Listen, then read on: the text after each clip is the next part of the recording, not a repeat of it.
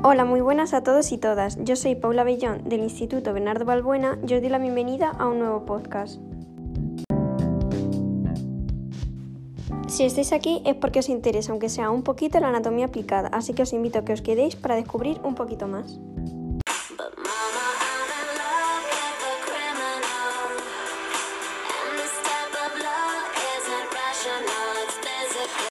Como acabamos de escuchar, parece que Britney Spears estaba enamorada de algún criminal o de una persona peligrosa.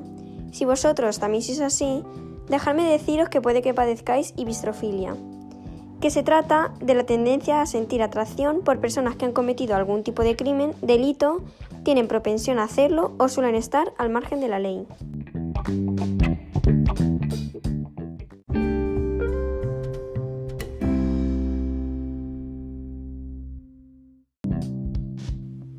La ibristrofilia se trata de una parafilia, es decir, de una desviación del placer sexual convencional. Realmente no es una enfermedad, sino una preferencia sexual motivada por el atractivo que desprende un perfil duro, peligroso o mediático de determinadas personas con carácter agresivo. Sin embargo, como en otras parafilias, se considera un trastorno cuando solo puede lograrse el placer sexual en situaciones y personas con estas características.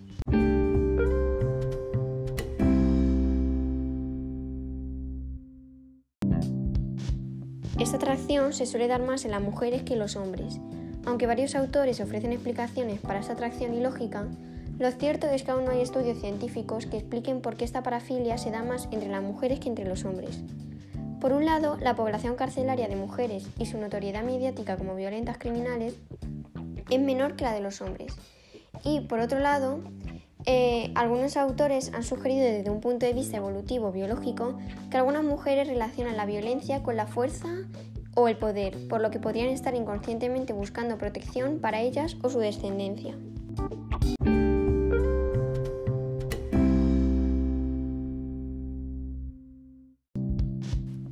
¿Cómo se manifiesta la ibistrofilia? En general, como ya he dicho antes, es más frecuente en mujeres, existiendo muchos grados, desde el mero deseo y placer sexual momentáneo hasta un amor romántico y permanente. De hecho, en algunos casos se han llegado hasta crear relaciones estables. El rango de posibilidades de atracción es amplio, desde estafadores, personas duras, frías o agresivas que suelen transgredir ciertos límites, hasta asesinos en serie. En términos cotidianos, es una evidencia que algunas mujeres sientan atracción por los chicos malos o las malas personas, pero sin embargo, en los casos más extremos, algunas admiradoras se han casado con este tipo de personas en prisión. Por eso, a esta parafilia también se le llama el síndrome de Bonnie Klein, quien eran una famosa pareja de criminales fugitivos que captaron la atención de la prensa estadounidense en los años 30 y años después inspiraron a muchas películas y series de televisión. En ese sentido, tras entrevistar a mujeres que se habían casado con estas personas, se identificaron tres motivaciones la creencia de que con su amor podrían transformar a esos hombres. También por sentimientos de compasión, pena, incluso ternura y protección. Y por el deseo de compartir la fama y la atención mediática.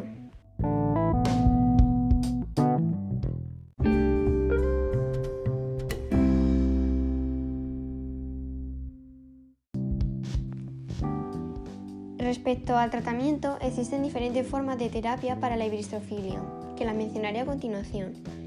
Terapia psicoanalítica.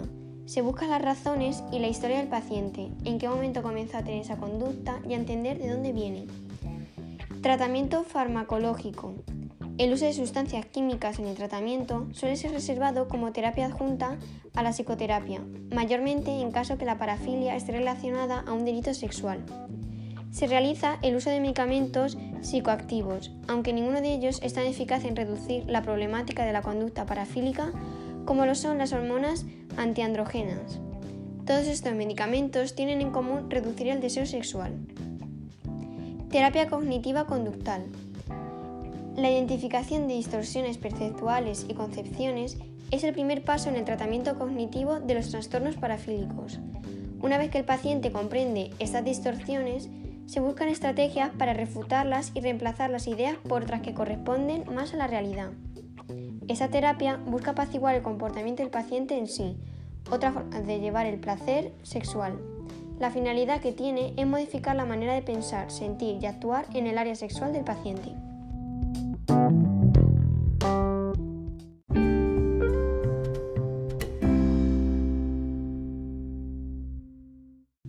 Como ya os he comentado, la bistrofilia no es un trastorno psicológico, solo supondría un problema si fuese el único recurso para obtener el orgasmo y el placer sexual. En términos generales, encontramos como posibles causas las siguientes. Experiencias traumáticas anteriores en donde el abuso o agresividad sexual pudo estar presente. También las necesidades narcistas caracterizadas por el orgullo, engrandecimiento de uno mismo, el egoísmo, egocentrismo, la falta de empatía, así como la necesidad de verse visto y admirado. Tendencias antisociales, con un importante desprecio por la moral convencional. Y una baja autoestima, desde donde se busca a hombres fuertes y duros para lograr seguridad personal.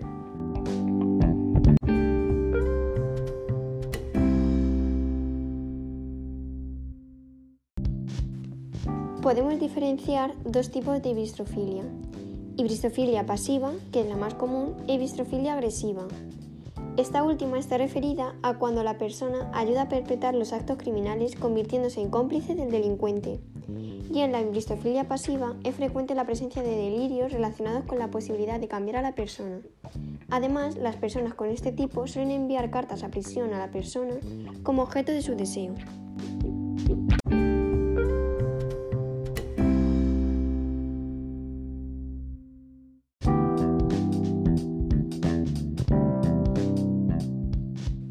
En conclusión, la bistrofilia es la atracción sexual por gente peligrosa, por personas que han cometido algún tipo de crimen, delito o tienen propensión a hacerlo y suelen estar al margen de la ley, y que sobre todo se suele dar más en las mujeres.